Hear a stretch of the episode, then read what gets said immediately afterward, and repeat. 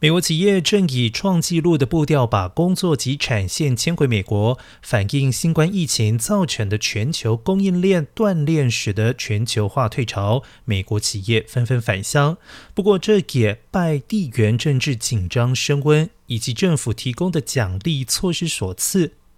也可能是美国企业回流的主要因素之一。而最新的报告预估，今年约有将近三十五万个工作回到美国。而远高过于去年全年的二十六点五万个，而且是二零一零年开始追踪这项数据以来最高纪录。